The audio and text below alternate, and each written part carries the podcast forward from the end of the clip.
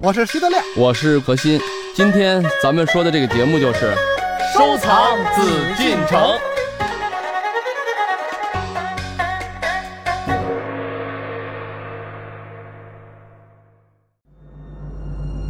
他们是中国画史上最负盛名的四位明代大家，他们的存世作品很多，但也是存有真伪问题最多的画家。他们就是明四家：沈周、文征明、唐寅和裘英。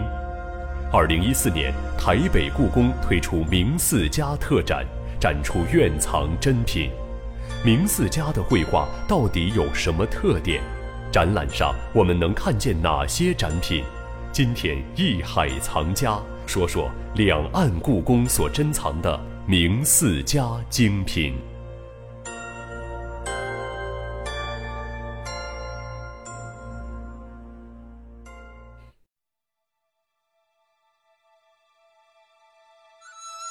欢迎各位继续关注艺海藏家，我是永峰。今天呢，是我们收藏紫禁城的日子。我们收藏紫禁城一直致力于想要和大家分享大故宫的概念，了解涵盖其中的一些人和事。鉴于台北故宫今年的展览重头戏“明四家”特展，我们特地采访了台北故宫博物院书画处副研究员陈韵如，以及我们栏目的老朋友何鑫，让我们一起透过展览了解明四家的故事和他们的艺术风格。我们艺海藏家主持人乐山曾在文征明特展期间前往台北故宫博物院采访了书画处副研究员陈韵如。好，接下来我们先听一听台北故宫策划这次明四家特展的想法和意义。欢迎走入艺海藏家。其实这个展览本身呢，其实它在我们院里的传承是相当的有意义。您知道，在四十年前的时候，我们就曾经办过一个相类似的展览。当时那个展览呢，叫做“吴派九十年展”，展出的年代的这个规划呢，就是以文征明生活的这个年代九十年，当时分成三个阶段来做。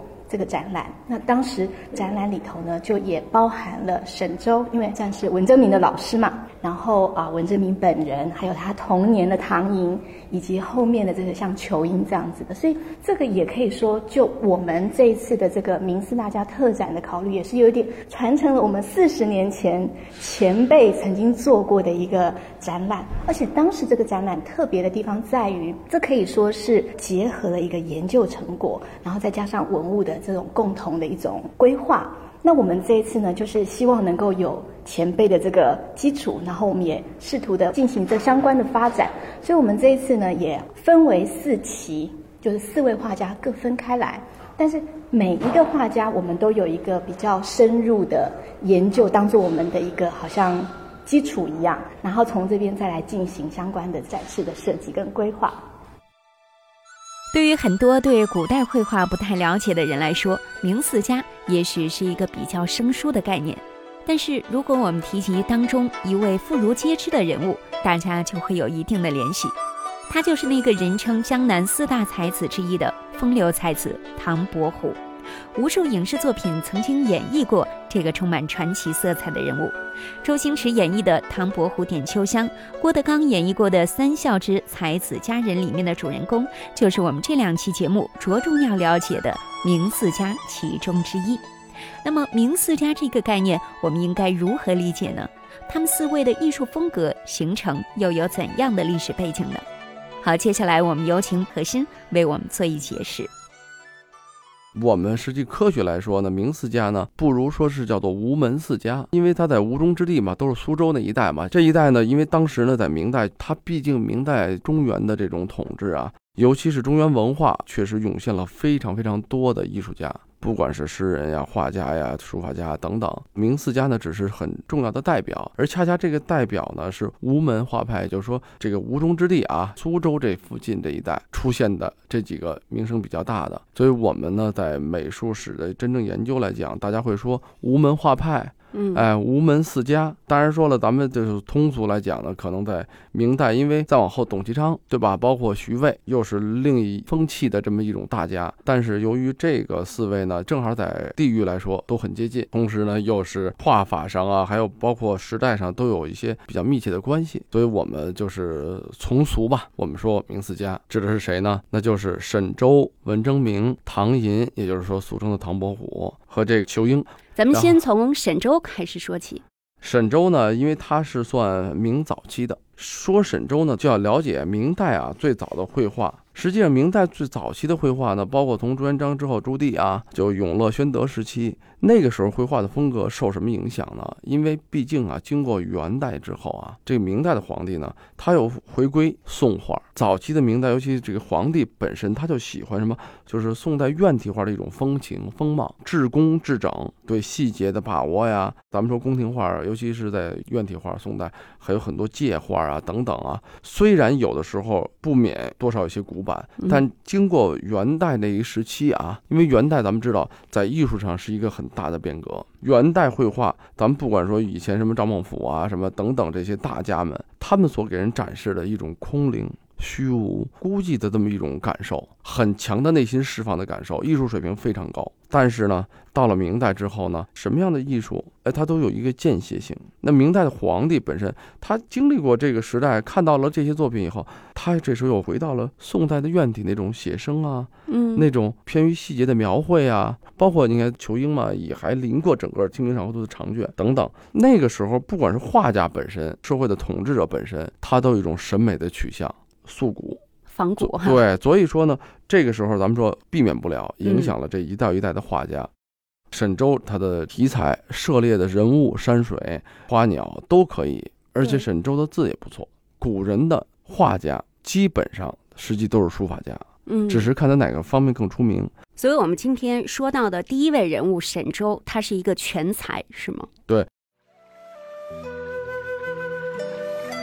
沈周，字启南，号石田，晚号白石翁，今江苏苏州人，世代隐居吴门。其绘画题材广泛，山水、人物、花鸟皆能，尤以山水画的创作最负盛名。他的山水画在表现形式上呈细粗两种面貌，其主要艺术特色是笔墨上既汲取宋院体和明浙派的硬度和力感，下笔刚劲有力，运用比较整饬的山石轮廓线条和着浮式的短笔皴法，同时又保留元人的含蓄笔致，如较多的中锋用笔和松秀的干皴，与凝重中显浑厚。墨色受吴镇的影响，酣畅淋漓，又注意浓淡变化，故磅礴而又苍润。这种笔墨形式苍中带秀，刚中有柔，既改变了元人的软中带硬，加强了笔道的骨梁作用，又避免了浙派的过分外露，而流于一味霸汉。构图造境方面，无论繁复或简略，都强调山川恢阔的势，一改元人空寂之境，又着意于朴实的质，于拙中寓巧，有别于浙派的刻意雕琢，故其山水境界平淡质朴、宏阔。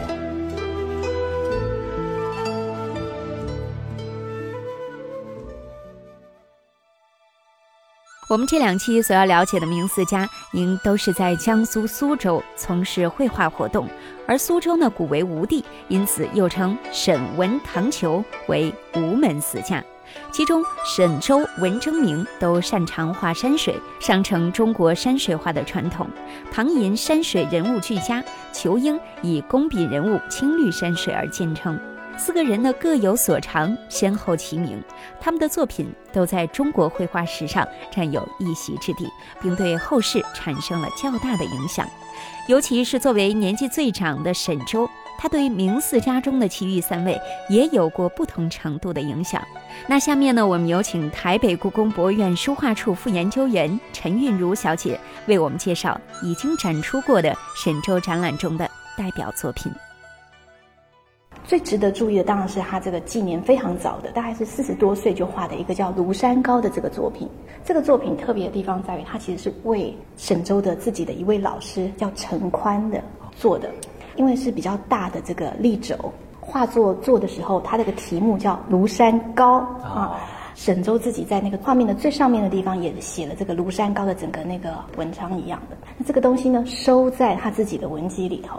我们透过这个文字跟画面的安排，我们发现沈周为这个老师做的这一张庐山高其实是祝寿用的。那这个祝寿的时候呢，一方面当然你要。尝试有跟这个作寿的这种关联性，所以他选用庐山，而且庐山里头有很多故事，神仙故事都是说跟长寿的人有关系的。你看他这个点就取得很巧，用得很好。那接下来在画面表现的时候，他又用了一个跟陈宽这位老师的这个家族有关系的另外一个元代的画家叫王蒙的，嗯，他用了他的风格来当做一个表现。所以我们说它是内容意义的部分以及。形式就是表现的这部分，内外两边都非常的想要扣合，做一个生日的祝寿的这个理由，所以我觉得他这个考虑非常的有趣，很值得在有机会的时候再来做一个欣赏，这是一个蛮特别的一个展示。那沈周的另外一件写生册。当然，我觉得也是相当精彩的一个代表，可以看到他写意水墨的这种技法的展现，然后怎么样影响到后面的几个不同的画家的一些成果，所以也很有意思。在已经结束的沈周展览当中，曾展出过沈周及其师友之作共六十九组件，分为沈周的艺术渊源、沈周的书法艺术和沈周的绘画特色三个单元。勾勒了沈周是由文艺与收藏概况、书法成就及绘画发展的脉络。到底沈周绘画的特色有哪些呢？我们接下来有请北京故宫博物院青年专家何欣为我们介绍一下。他的题材很丰富，他在山水画的表现形式上呢，可以粗可以细。有的人说我就会画粗犷的，为什么风格这么单调？因为他能变化的东西，能让他塑造的艺术语言太少。嗯，沈周则不然。为什么我们叫做它可以粗可以细呢？就是它粗的时候，它的用笔狂放、干涩，感觉啊，给你表达的效果不细致。实际上，这是他在追求一种率性的一种效果。他细的时候呢？甚至可以一亭一楼一台一阁，包括他画的松枝啊、画的树啊等等的，追求那种造型的精彩啊，这种弯曲啊、曲折等等。他在画的细的时候，每一个最小的松枝儿，嗯，都一丝不苟。那我能这么理解吗？嗯，这里所说的粗和细，一个指的是写意，一个指的是写实呢？不完全，就是咱们大体理解，那粗的一些东西肯定更写意一点儿。但是这里面我说的这个粗和细呢，还是一种作品面貌。比如说，它可能是很细的笔触，但是它要表现一个很大开阔的一些东西，可能就是松枝儿，它可能在这个构图上，它只画这么一小点儿，它就以小来最后表示一种大的一种很宽阔的风貌啊。那这个东西也是一种粗的表达。当然说细的东西就不仅写实，还去塑造的东西。也更多一点。那咱们北京故宫博物院沈周的画作，给您感觉感触最深的是哪一幅？实际上很难说他感触最深的哪幅。嗯，如果咱们大家有机会的话啊，去点击一下，你就会发现沈周的山水跟咱们再往后清代的山水，跟再往前宋元时期的山水不太一样。不一样在哪儿？他自己的这个时期不同，他画的东西都不一样。因为他还是受了一些院体画的这种影响啊，宋代。但是呢，他呢又想去抛弃，想去发展。他做的这种披麻皴呀，他画的一些技法的东西啊，远远的要比院体画要写意、要概括、要抽象。这里面有他的很多提炼的东西。不可否认，我觉得沈周的作品呢，还是有一些痕迹。什么痕迹呢？就是他在去追求，他去利用这种宋代的院体的这种风貌啊，他自己在加以变化，在表达。嗯。那有这么一些情况，就是这种风格能在里头，还不是像徐渭呀、八大呀更个性。我感觉理性中的一些轻松。那您所了解的沈周这样的一个人，他有什么样的个性？我们说，在搞历史的人来讲啊，嗯，很难就是通过一些作品轻易的去对一个人的性格去做判断。但是从他的画作中，我可以说出我的感受：这个人虽然率性啊。但是更多的是严谨、老辣。这个老辣并不是他的所谓的油画，而是那种什么，他有很严谨的成熟的东西在里头，而且呢，这种成熟啊、理性的东西中，他有一些他自己的率性。他等于算明代比较早的嘛，他之后的一些学生也都是鼎鼎大名的啊。对，他为什么能培养出这么多优秀的学生？当然说了，不可避免啊，他自己的画作中，他自己都说他有代笔的，有应酬的，有一些咱们说应试之作啊等等，这都是可能的。但是他本人，他的眼光是非常独特的，他很清楚什么人是有天才的。嗯，他为什么能欣赏别人？是因为他自己本身也是天才，他对绘画语言的这种把握。比如说啊，咱们一幅画，它的构图，它就不像院体画的构图这么规整。咱们说了，兼容并蓄，使得他的作品中呢多了一些什么东西呢？就是看似啊，哎，他作品跟一般的咱们说以前看到的名家山水区别不大，但是你们会发现用笔的老辣程度，嗯，皴染的效果，构图的效果。这些东西加起来以后，使得他的风貌出现了一种什么？我还是那句话，就是理性中的一种个性，就是看似好像平淡无奇。他的作品就是，你要是不去仔细看，觉得不就是这张画吗？当我把他跟别人的东西画作摆在一起的时候，他对山石的皴染是否生动？因为首先别忘了，画家本身就跟我也写字画画，我很清楚啊，我不可能写出我一样的两个盒子来。也就是说呢，他每在写的时候，他都有一种环境，有一种笔法，有一个角度啊等等。那这个画画也一样，沈周在画每一幅作品的时候。他都有他自己的个性，他很有可能他成熟，呃，年轻的时候是画的怎么样，精力很好，那时候他画的更多的会很工的东西，因为他有时间有精力，也愿意去琢磨。别看他画一些院体的啊风貌的画，那可能画亭台楼阁，那是我们叫做借画，是需要工具辅助的，但是画的线条不死。可是现在很多人仿的啊，由于功力不到，他的借画的效果要么就过于死板，要么就是线都不直。著名的名词家沈周、文征明、唐寅、仇英存世作品很多，他们是作品中存有真伪问题最多的画家。因为四位画家的具体情况不同，也导致了他们的作品在鉴定上的复杂性。但是这也是博物馆研究者们必须要面对的问题。就这一问题，台北故宫博物院书画处副研究员陈韵如还透露了此次展览中的一个独特之处。以我个人的经验来说，我觉得这一次能够参与这样的一个以一个画家为主的这种特展的筹划，真的是学习很多。最重要的就是，因为你可以在一个时间之内看到它是至少在我们院藏品里面的所有的作品。所以您知道，以神州的例子来做一个介绍好了。沈周的展示，我们只展了大概七十件左右，真正的沈周名下的可能大概四五十件。可是您知道，在我们的院藏品里面有几件吗？就是如果您只是用搜寻“沈周”这两个字的话，有一百五十几件。所以您可以想象，这个量其实是相当大。那我们当然就要进行很多次的这个讨论。新的一些研究成果对我们就相当重要，因为我们有一些新出的这个作品，我们可以进行它的这个时间的排序啊，等等，这个笔墨的这个鉴定都是累积在你的资料量要够多、够庞大。我觉得我们啊得到的好处就是说，我们有相当的作品的量来帮助我们。我们一方面确认一些作品的属于本人的作品，就沈周本人的作品。但我们同时也面对了，其实原来虽然说标是标沈周啦，但是我们这次经过看了以后，我们发现，嗯，它很可能还是属于一个后仿品。那我们就尽可能的在标签的这个部分，或甚至在介绍解说的时候，就把它写一个“传”这个字。那我们希望就是说，透过我们这样的一个初期的尝试哦，让越来越多人了解到，说我们不是只是在做真跟伪的这么的一刀两。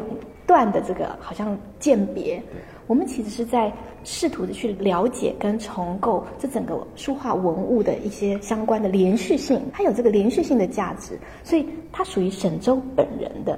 那这个它有一个当时的制作上的一个真迹的这个部分的意义。但是就算不是直接断为沈周本人，我们后来给他一个传字的，它其实同样有一些价值哦，因为很可能的就代表着说，也许他原来有一件这样子的作品，但是。原来那个作品就没有了，所以我们必须要用其他的他的这个传承的作品来做一种取代。我们让他回到这个历史的连续性里面，他还是有一个角色。所以我想，我们这个工作是一个长期的工作，而且是需要每一个不同收藏的研究人员都一起来，各自针对各自的这个收藏进行这样的一个工作。不要担心他的真伪在一个时间之内有什么样不同的看法，我们应该让他更开放的在讨论的过程里面，其实他真理越辩越明，不就是像这样子的意思？所以我们其实很期待，而且我们很努力的希望能够让作品的不同的这个归类也有它的一些意义跟掌握。您正在收听的是《艺海藏家》。